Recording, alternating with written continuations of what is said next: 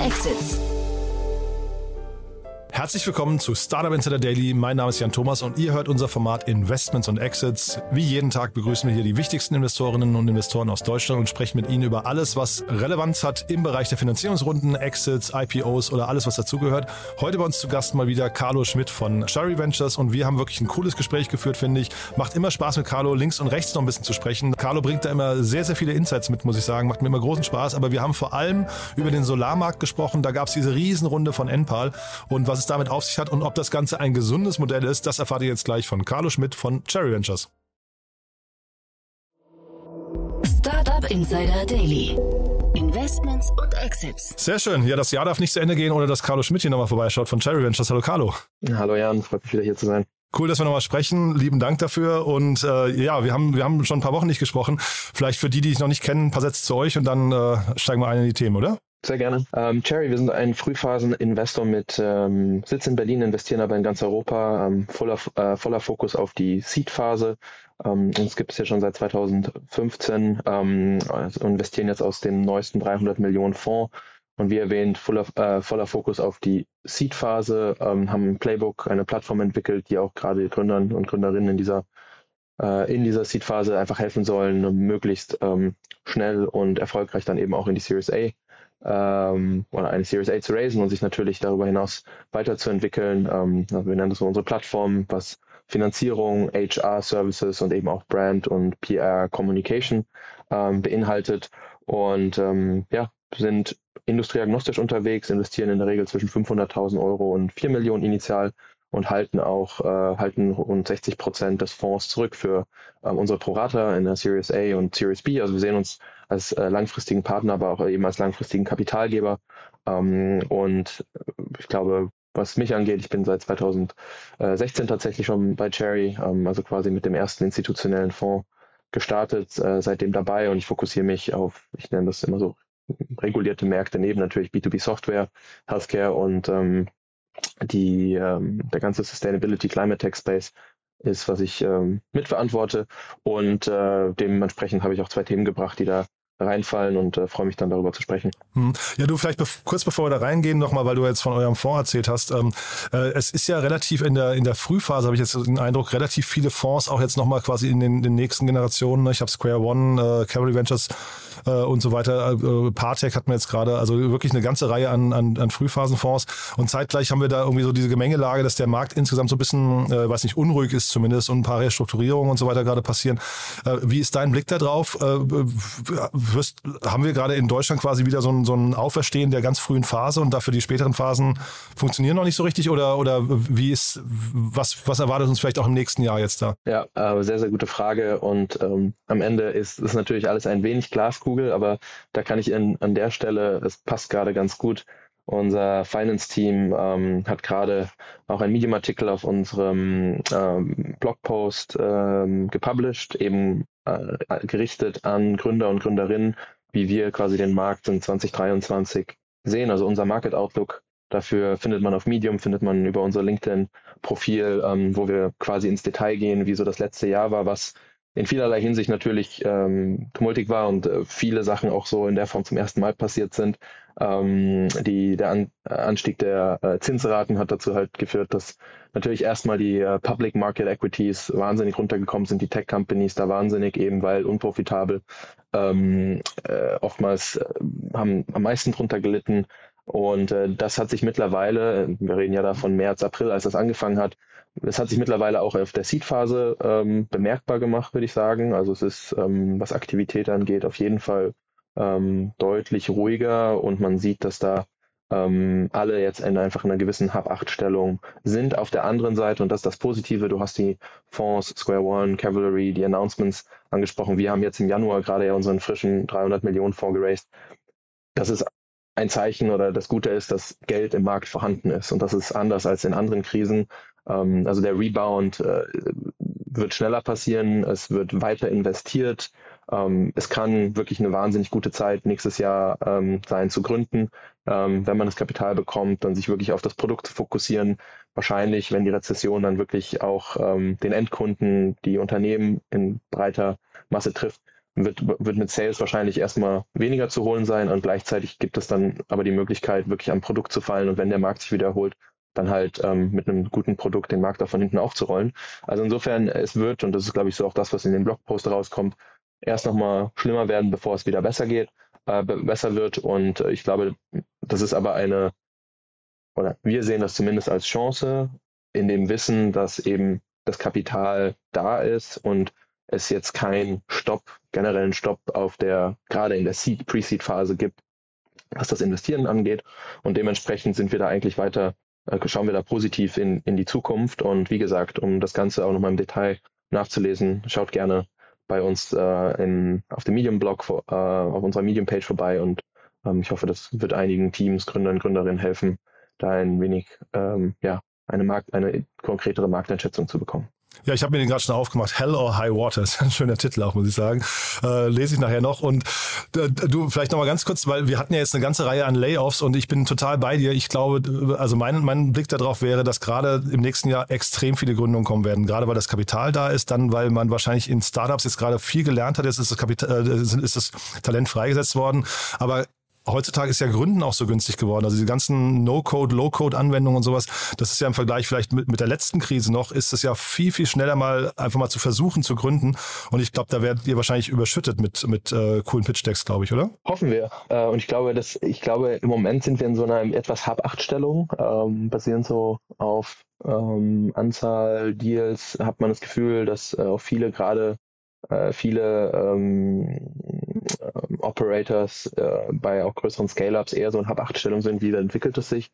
Aber grundsätzlich haben wir die Hoffnung, dass genau das passiert, ja, dass ähm, viele sich den, äh, sich auf dieses ähm, Erlebnis einlassen, ähm, zu gründen und nach Ideen zu suchen, die quasi, ähm, die dann auch für uns spannend werden würden. Äh, und deswegen ähm, hoffen wir drauf. Äh, wie gesagt, äh, auch da äh, we are open for business. Ähm, und insofern, äh, wenn ihr Pitch Decks habt äh, oder Ideen, ähm, dann gerne sich gerne an uns wenden. Also ähm, sind, sind da auf jeden Fall voll Hoffnung und glauben auch, dass es, oder unsere Erwartungshaltung ist, dass es auf jeden Fall ähm, ein äh, aufregendes Jahr wird. Äh, und gerade was auch die äh, Anzahl der Deals angeht, das auf jeden Fall äh, wieder, wieder stark steigen wird. Du dann, also allerletzte Frage noch dazu ganz kurz. Ähm, wie viele von den Pitch Decks jetzt sind schon auf Basis von ChatGPT? Also ist das schon quasi der nächste Trend und alle bauen da drauf das, die neue Infrastruktur?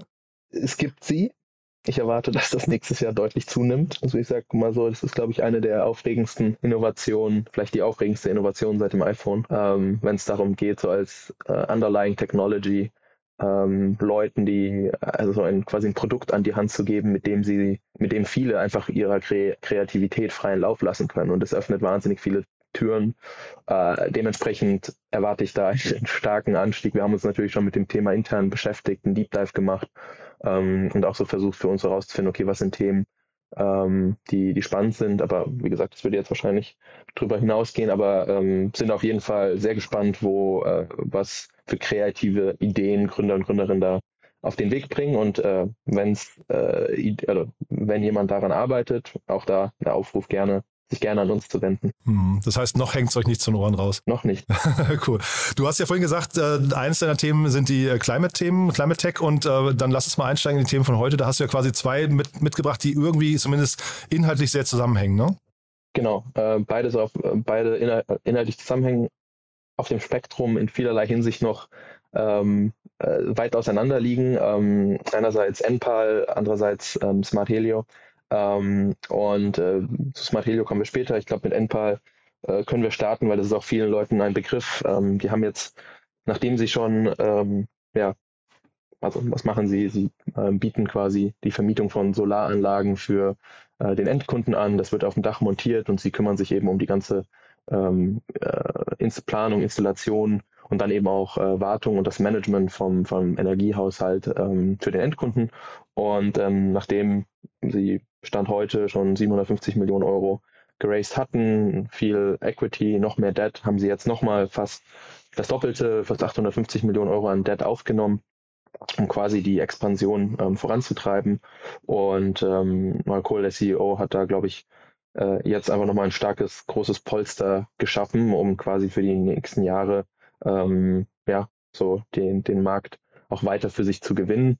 ähm, auch wenn ich glaube, dass das gar kein Winner-Takes-it-all-Markt sein wird. Ähm, aber es ist einfach ein Markt, der wahnsinnig viel Rückenwind hat, äh, wo mehr und mehr Endkunden auch verstehen, dass es sich äh, rentiert, äh, Solaranlagen aufs Dach zu installieren und das Ganze natürlich ähm, auch stark, stark getrieben von der Energiekrise, äh, die wir jetzt gerade durchleben.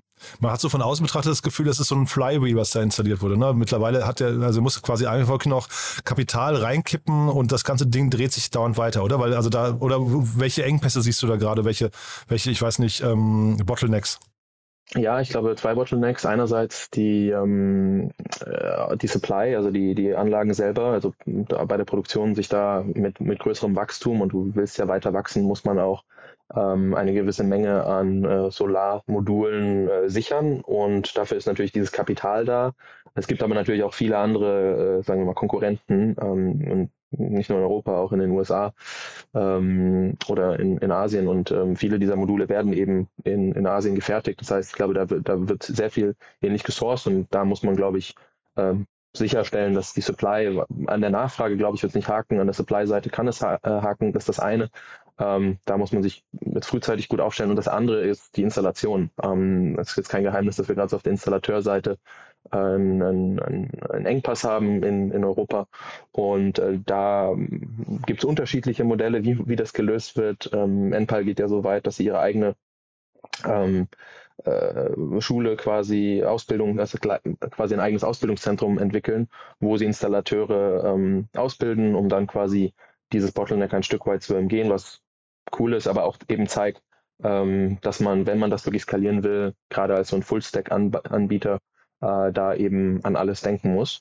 Ähm, und ich glaube, das sind die zwei Themen, mit denen die sich jetzt auch, mit denen sie sich in Zukunft beschäftigen müssen. Finanzierung ist fairerweise auch ein Thema, ähm, eben weil sie die Solaranlagen ja einerseits kaufen und dann wiederum nur vermieten.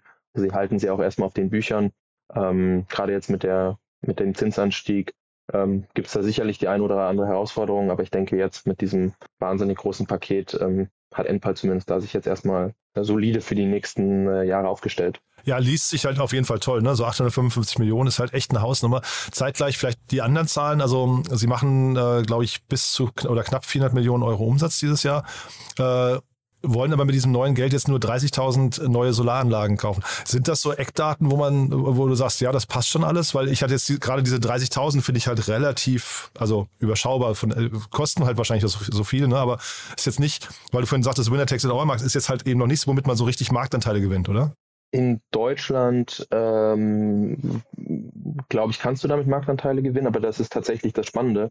Ähm, Enpal wird sicherlich auch schon über europäische Expansion nachdenken, aber mit dem Geld, äh, so eine Solaranlage, ich weiß jetzt nicht genau, was sie im Einkauf kostet, aber all in all, wenn man sie verkaufen würde, bist du schon bei 20.000, 25.000 Euro Warenwert. Das heißt, wenn du dann Marge nimmst, vielleicht sind es 10.000 Euro, das mal 30.000 Plan, dann bist du schon bei 300 Millionen.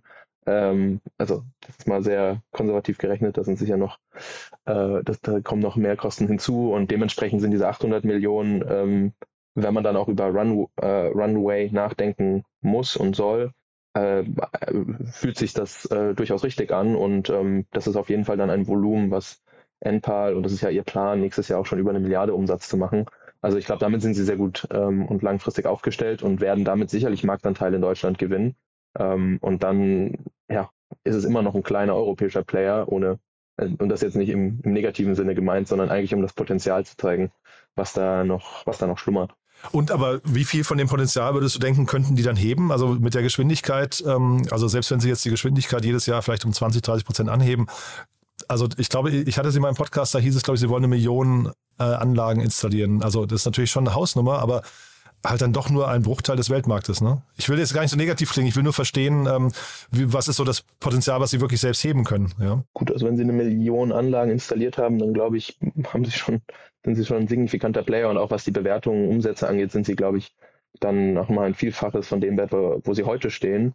Ähm, und das Schöne ist, dass, wie du sagst, ähm, keine Ahnung, 30 Millionen Haushalte, ähm, gerade was die Effizienz von Solaranlagen also Solarmodulen und auch die Möglichkeit, das eben nicht nur auf quasi Einfamilienhäusern, sondern eben auch auf Mehrfamilienhäuser zu installieren, Gewerbe, ähm, Energiespeicher, die man da noch dazu macht, das bieten sie jetzt heute schon an, aber also dieser ganze Markt wird einmal auf den Kopf gedreht. Also diese Transformation, die jetzt die nächsten zehn Jahre ansteht, ist, ist der absolute Wahnsinn. Ähm, und auch da, also wenn Gründer, Gründerinnen sich äh, mal mit Themen beschäftigen wollen, wo man jetzt wirklich auch Rückenwind in den nächsten Jahren sieht, äh, sowohl ähm, was das Endkundenverhalten als auch regulatorisch angeht, dann ist dieser Markt äh, auf jeden Fall äh, eine Recherche wert. Und ähm, wie gesagt, es ist noch lange nicht in, im besten Sinne entschieden, weil es, wie gesagt, nicht ein Player da geben wird.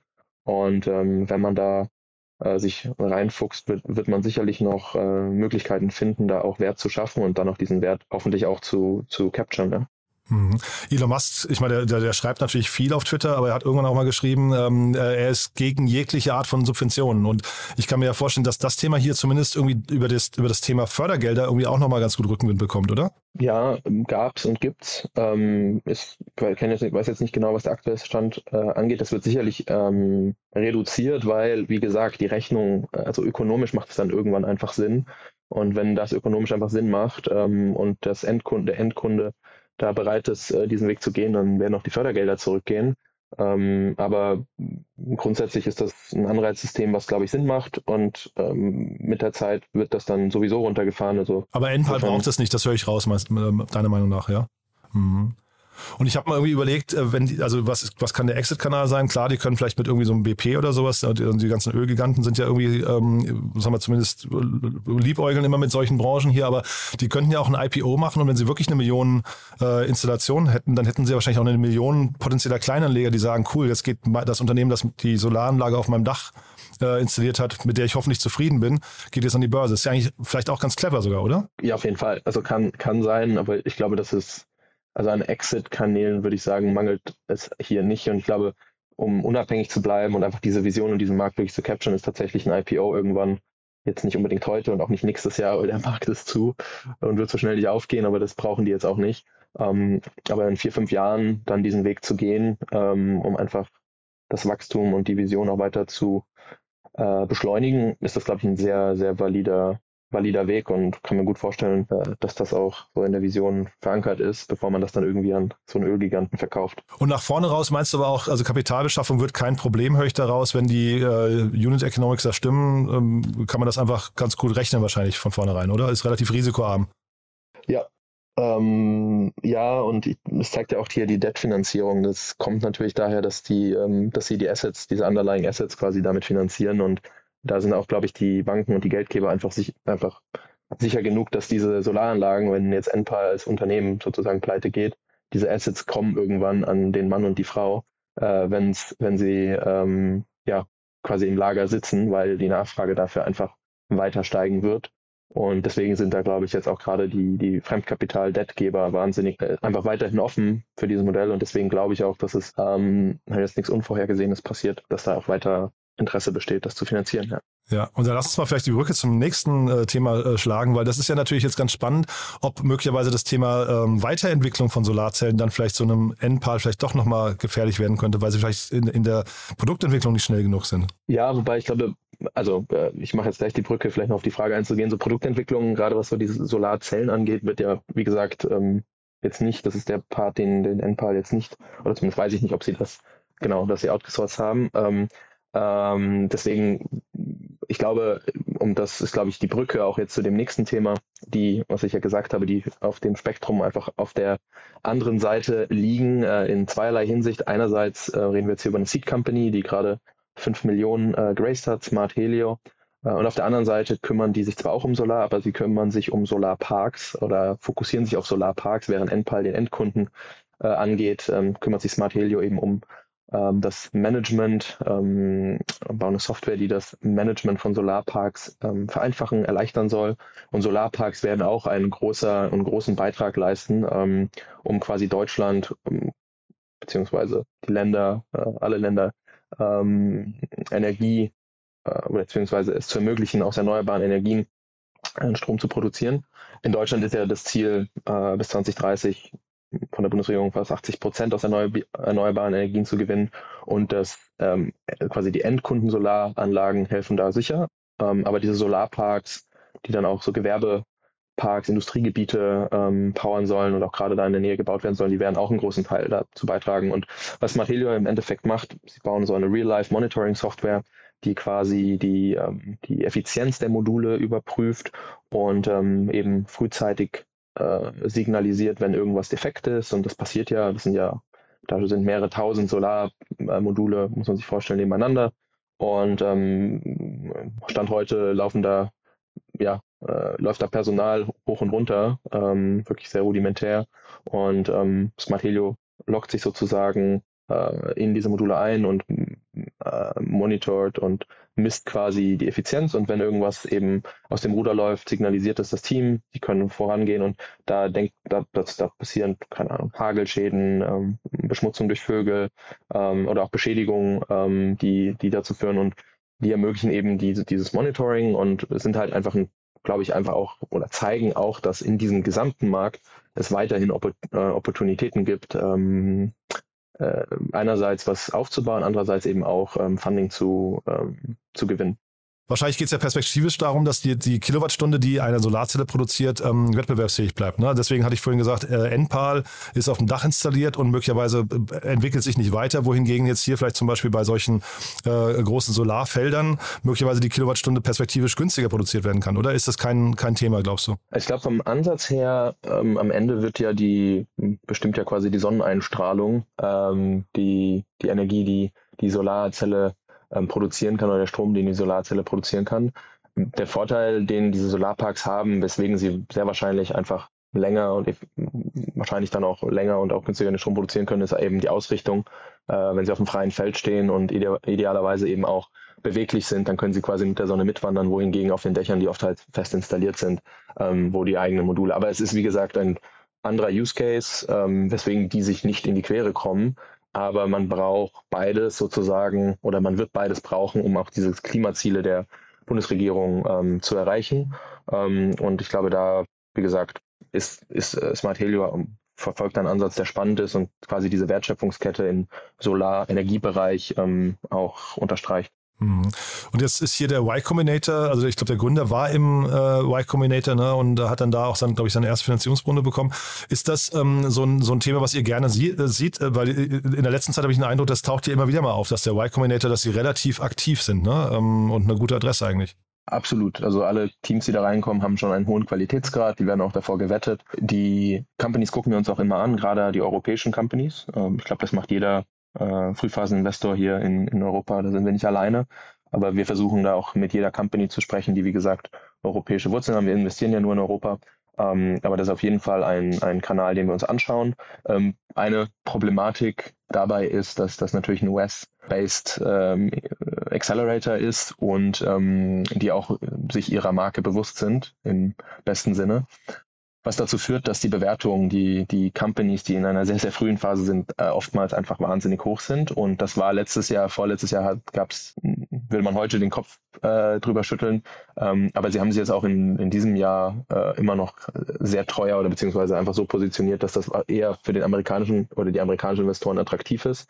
Aber wir oft dann mal auch gesagt haben, es macht für uns einfach keinen Sinn, ähm, für ein also für den Stand der Company einen Preis zu zahlen, wo wir nicht auf unser Ownership-Target kommen und ähm, wo einfach auch die, die Hürden da reinzuwachsen einfach sehr hoch sind. Und dementsprechend, ich glaube, das wird sich jetzt auch wieder weiter anpassen. Ähm, auch die Y-Combinator-Leute sind nicht blind, was den Markt angeht.